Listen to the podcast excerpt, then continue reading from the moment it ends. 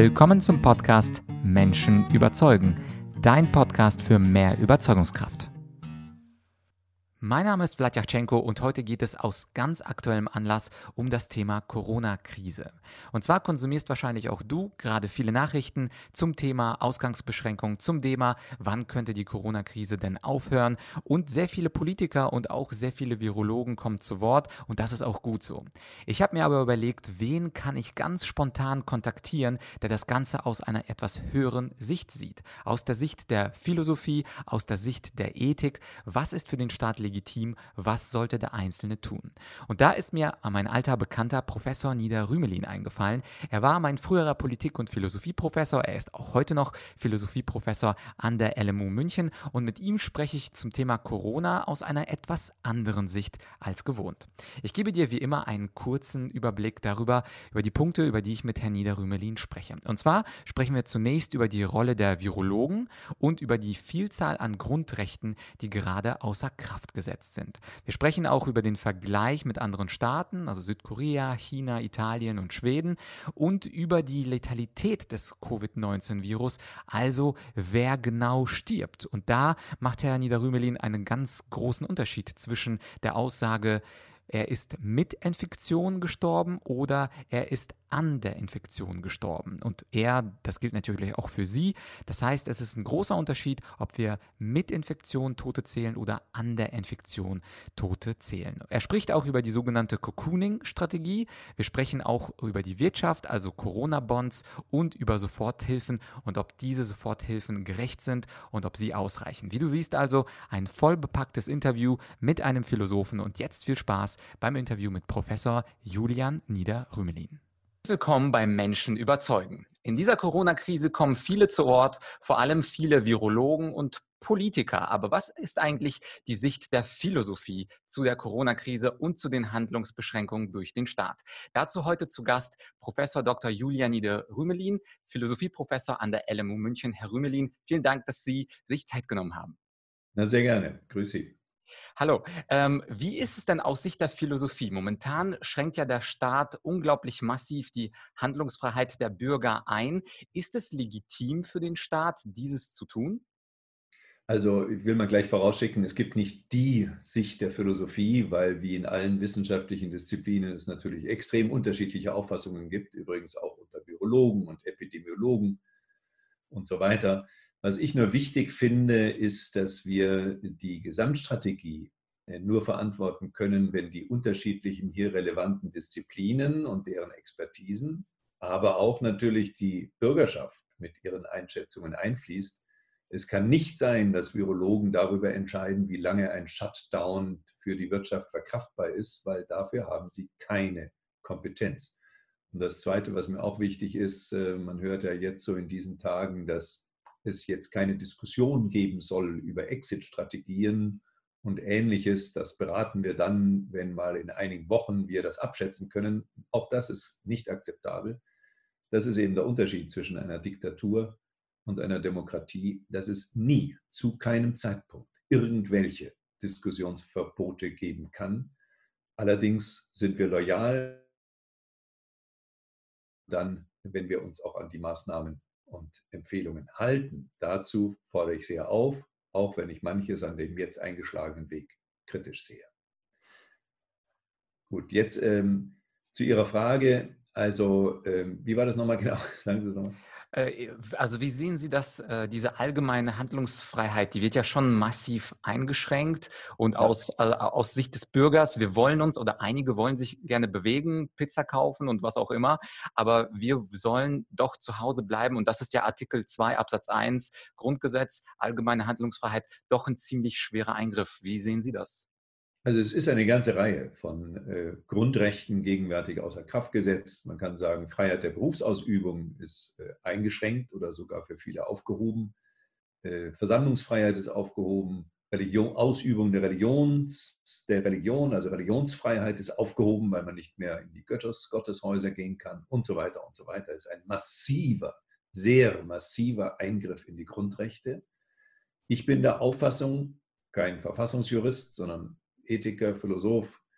Äh, ich bin der Auffassung, dass ähm, solche Eingriffe in der Tat legitim sind wenn sie zeitlich befristet sind, wenn daraus keine Gewöhnung entsteht und am Ende der Staat diese Ansprüche, zum Beispiel äh, die Ortung der Personen in staatlicher Aufsicht äh, zu übernehmen, nicht diese Ansprüche prolongiert. Es muss sicher sein, dass das zeitlich befristet ist. Ich empfehle auch sehr den staatlichen Autoritäten von vornherein immer zu sagen, bis wann sind welche Maßnahmen aus deren Sicht erforderlich.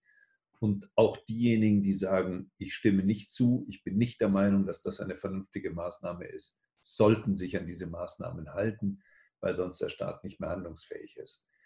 Ähm, auf Dauer ist allen hoffentlich bald klar, äh, kann man das in dieser Form nicht fortsetzen zumal bislang äußerst zweifelhaft ist, ob diese unspezifischen, die gesamte Bevölkerung betreffenden Maßnahmen wirklich effektiv sind. Wir haben die Erfahrung aus Südkorea, keine Einschränkung der, äh, des Verlassens der Häuser, also keine Ausgangsbeschränkungen dort, allenfalls Empfehlungen. Nicht einmal die Versammlungsfreiheit ist dort unterdrückt. Und dennoch gelingt es Südkorea, die Infektionsraten äh, stärker zu drücken, als das gegenwärtig in den europäischen Ländern erfolgt ist. Nun muss man abwarten, wie in Deutschland die Maßnahmen greifen.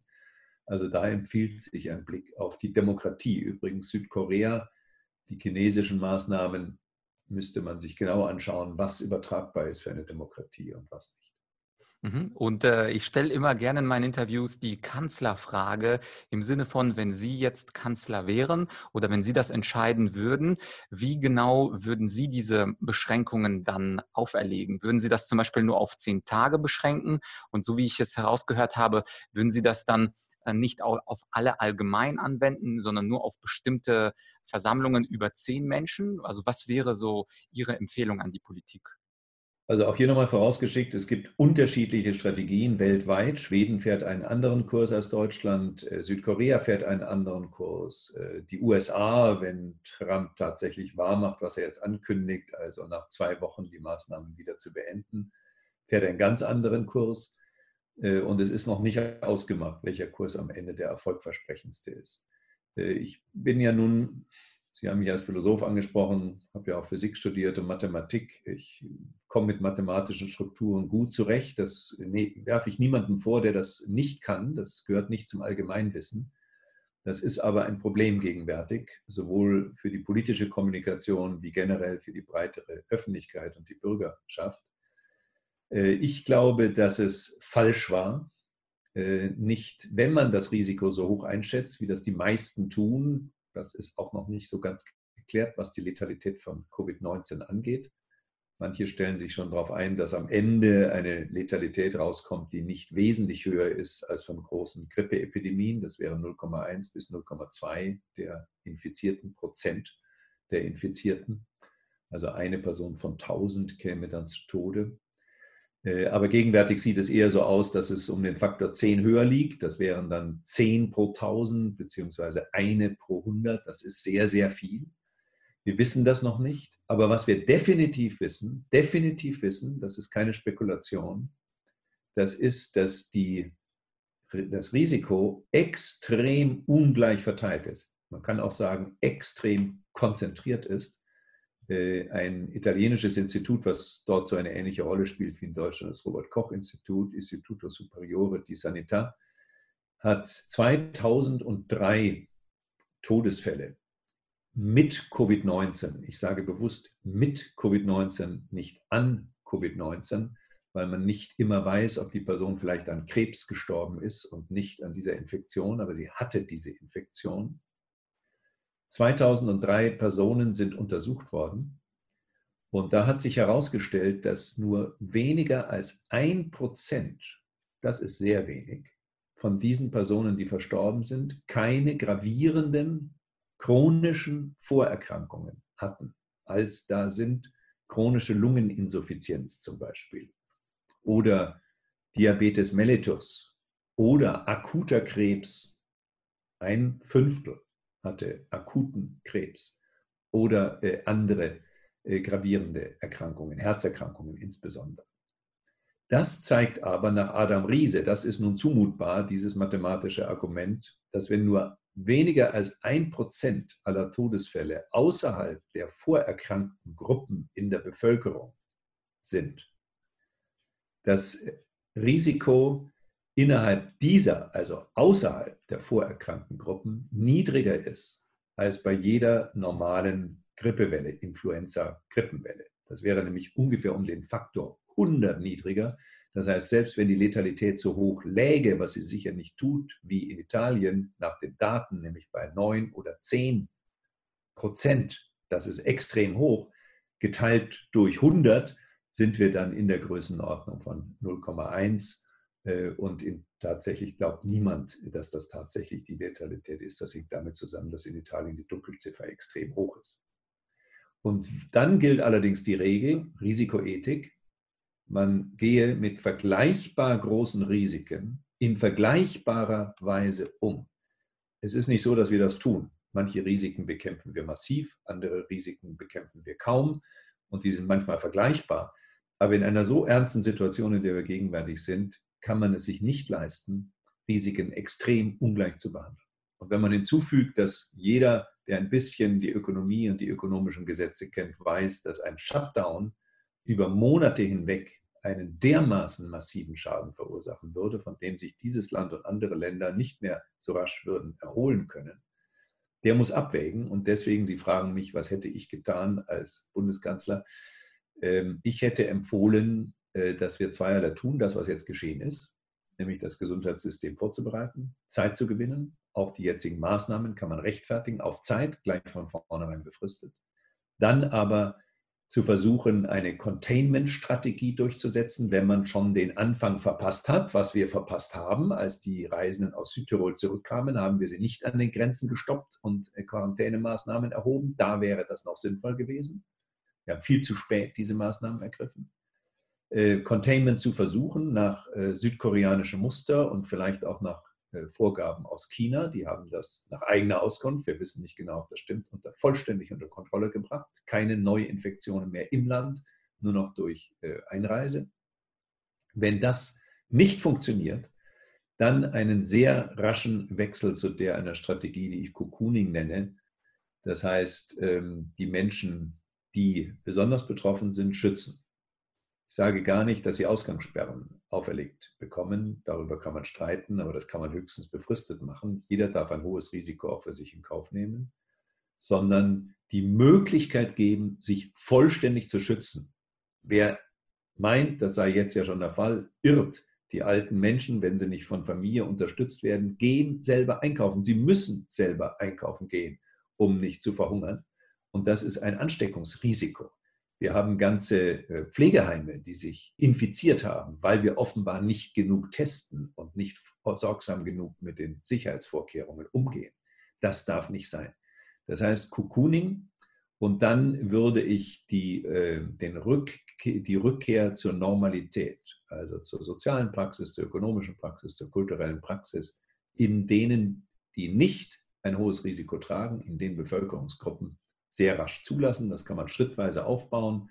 Zum Beispiel unter 50 waren ebenfalls nur 0,8 Prozent. Das ist natürlich Zufall der Bevölkerung in Italien.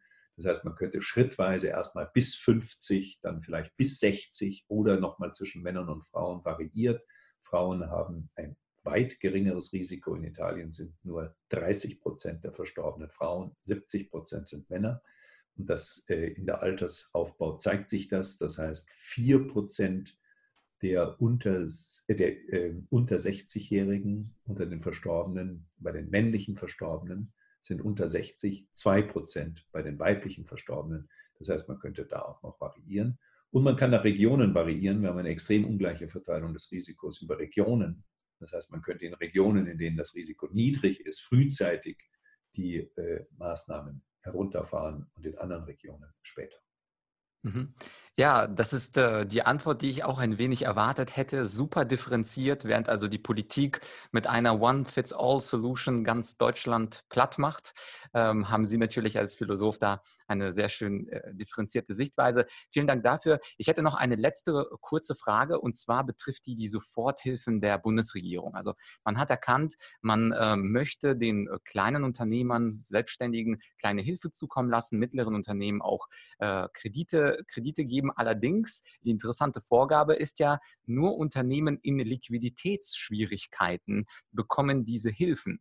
Und aus meiner Sicht, äh, aus Sicht der Gerechtigkeit, ist es ja möglicherweise nicht, äh, nicht ganz gerecht zu sagen, wenn du vernünftig gewirtschaftet hast und wenn du also Rücklagen gebildet hast, dann bekommst du jetzt gar nichts und nur die Unvernünftigen, also diejenigen, die schlecht wirtschaften, die bekommen diese schönen, saftigen Hilfen. Man kann auch sagen, sie sind nicht ausreichend, aber im Vergleich zu den anderen bekommt man ja gar nichts. Und da musste ich ein bisschen an Ayn Rand und Atlas Shrugged denken, äh, wie, ob das jetzt wirklich gerecht ist. Äh, da würde mich Ihre Meinung abschließend auch sehr interessieren.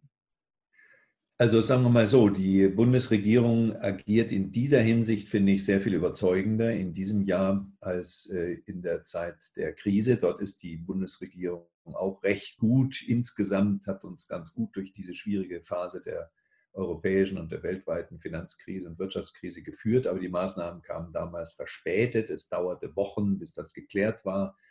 Äh, während jetzt sehr rasch reagiert wurde. Das ist schon mal sehr erfreulich und die Botschaft, wir helfen massiv, ist auch eine gute Botschaft und auch noch, das unterstütze ich auch, es hat sich gelohnt, sparsam mit den Mitteln in der Vergangenheit umzugehen, weil ja immer mehr Menschen sagten, äh, nein, ihr seid viel zu sparsam, ihr müsstet viel mehr wieder äh, Deficit Spending betreiben, keynesianische Ankurbelungen, das in einem Land, was also eine sehr niedrige Arbeitslosigkeit hat, das ist nicht Keynes, das ist ein vulgär Keynes, der hochproblematisch ist. Und jetzt sind alle froh, dass wenigstens Deutschland noch Ressourcen hat, um gegenzusteuern.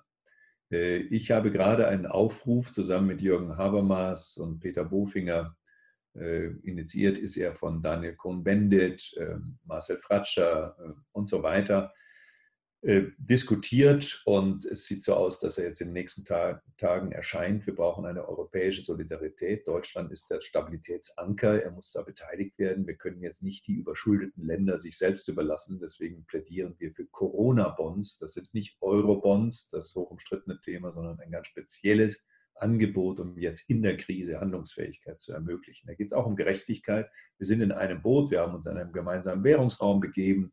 Wir sind hochgradig integriert über die europäische Gesetzgebung. Wir können jetzt nicht rein nationale Strategien verfolgen. Und was äh, Ihre genaue Frage angeht, ja, natürlich, auch dort muss man sich genau überlegen, sind die Maßnahmen so fokussiert, wie sie nötig wären? Äh, bisschen genereller noch die Kritik oder die kritische Nachfrage, ist es sinnvoll, ist es wirklich sinnvoll, in erster Linie über Kreditvergaben zu versuchen, die Dinge für die Unternehmen erträglich zu gestalten? Wer will sich denn gegenwärtig verschulden, nicht wissend, wie das in den nächsten Jahren weitergeht und ob er die Schulden zurückzahlen kann? Das heißt, schon von daher spräche manches für direkte Staatshilfen und gegen kreditstaatsunterstützte Kreditmöglichkeiten. Das sind zwei Paar Stiefel. Und das Zweite ist, dass wir eine extreme Ungleichverteilung haben. Wir haben bei den ganz Großen sogar Kriegsgewinnler, wenn man das mal so ähm, unpassend formulieren äh, darf. Das Amazon gehört zu den großen Kriegsgewinnlern, die großen Lebensmittelkonzerne ebenfalls, während die kleinen Läden schließen müssen. Sie dürfen gar nicht aufmachen. Die Blumengeschäfte zum Beispiel sind geschlossen und viele andere sind geschlossen, die Restaurantbetriebe und was dergleichen mehr ist. Wir müssen uns sehr genau überlegen, ob wir dieses Maß an Konzentration und Monopolisierung, was damit äh, weiter vorangetrieben wird, äh, wirklich vertreten können. Und man muss sich überlegen, das sind ökonomische Detailfragen, wie man die zahlreichen Solo-Selbstständigen denn erreichen kann. Die, denen ist sicher nicht mit Kreditvergabe geholfen, die kommen aber auch nicht in den Genuss von Kurzarbeitergeld oder Arbeitslosenhilfe oder Arbeitslosengeld. Also ähm, das ist noch ähm, unvollständig. Die Hilfen sind gegenwärtig unvollständig und man muss sich überlegen, ob man nicht generell mehr auf direkte Hilfen und weg von Kreditvergabe kommt. Mhm. Herr Niederrümelin, ich weiß, Sie sind zeitlich eingespannt. Es ist 30.03. Äh, vielen Dank auf jeden Fall für dieses spontane Interview. Und äh, liebe Zuschauer, kommentiert doch gerne das Video. Was glaubt ihr, was ist der richtige Weg im Umgang mit der Krise? Was denkt ihr über die Soforthilfen? Gerne unten in die Kommentare. Und Herr Niederrümelin, nochmal herzliches Dankeschön für dieses spontane Interview. Ja, das war also das Interview mit Herrn Niederrümelin. Er hatte mir am Ende noch gesagt, dass es kommende Woche bei Hart aber fair eine Diskussion mit ihm gibt. Das heißt also, wenn du diesen Podcast zeitnah hörst, also Anfang April, dann mal einschalten bei Hart aber fair. Und ebenfalls möchte ich dir zur Vertiefung zwei Bücher von Herrn Niederrümelin empfehlen. Und zwar einmal das Buch Risikoethik, das werde ich in der Beschreibung verlinken, und auch das Buch Die gefährdete Rationalität der Demokratie. Also das muss man sich auf der Zunge zergehen lassen. Die gefährdete Rationalität der Demokratie. Auch ein äh, hübsches, schönes, tiefsinniges Buch. Und falls du mehr hören möchtest, ich habe mit Herrn Niederrümelin für circa einem Jahr auch ein Interview geführt. Da ging es um ein nicht viel einfacheres, aber umso spannenderes Thema, um das Thema der strukturellen Rationalität. Also wenn dich das Interview überzeugt hat, dann hör dir doch auch Folge 13 und Folge 14 dieses Podcasts an. Ansonsten würde ich mich sehr freuen, wenn du diesen Podcast abonnierst und natürlich, wenn du ihn bewerten könntest. Also wenn du für diesen Content, den ich produziere, ähm, dir ein Dankeschön überlegen möchtest, wie kann ich dem Vlad eigentlich ein kleines Danke geben? Dann ist es am besten zu tun bei iTunes in Form von einigen schönen Sternen und einem Satz an Rezension. Wenn du nicht weißt, wie man den Podcast bewertet, dann findest du eine Anleitung zur Bewertung auf bewerte.argumentorik.com und natürlich würde es mich freuen, wenn du diese Folge auch teilst mit Freunden, mit Bekannten, damit auch die eine andere Sichtweise haben, also eine philosophisch-ethische Sichtweise haben auf die Corona-Krise. Ich würde mich natürlich freuen, wenn wir uns bald wieder hören. Am Freitag kommt schon die nächste Folge. Bis dahin alles Gute, bleib gesund, dein Vlad.